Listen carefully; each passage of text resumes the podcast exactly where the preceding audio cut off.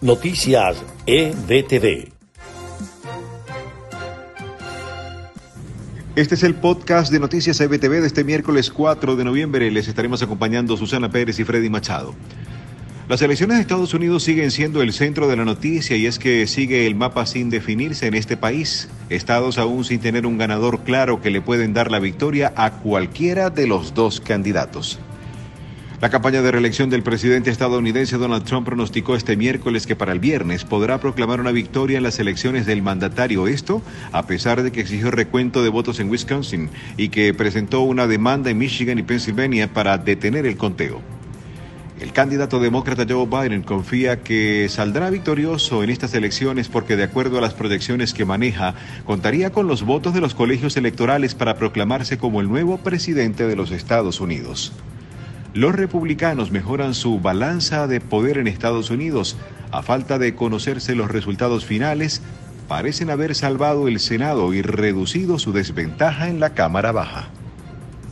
En notas de Venezuela, unos 120 mil venezolanos con VIH están en riesgo por falta de antirretrovirales. El quiebre del sistema de salud por parte de los regímenes de Hugo Chávez y de Nicolás Maduro no solo acabó con la asistencia básica en los hospitales, quienes sufren de enfermedades más delicadas también padecen de la falta de medicamentos y tratamientos.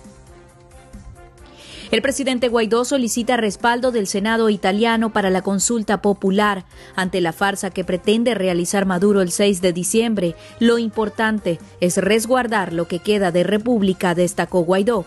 En una intervención virtual, el mandatario venezolano recordó que su lucha no es ideológica, sino por la vida misma. Hay una realidad que enfrentamos día tras día, que es contra un régimen usurpador.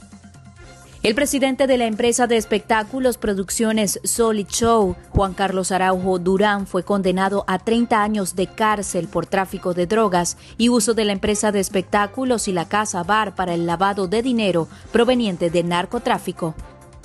Este miércoles a las 11 y 15 de la mañana, Provea dio a conocer que el gremio docente y los trabajadores de la salud llegaron hasta la sede del Ministerio del Trabajo en Plaza Caracas para exigir salarios y condiciones dignas. Hasta aquí este resumen del podcast de EBTV Noticias. Los estuvimos acompañando en la producción María Gabriela Rondón, en la narración Susana Pérez y Freddy Machado. Continúe conectado con las informaciones más importantes de Venezuela y el mundo a través de nuestra página web www.ebtvmiami.com y no olvide descargar nuestra aplicación móvil EBTV en su teléfono inteligente. Hasta una próxima oportunidad. Noticias EBTV.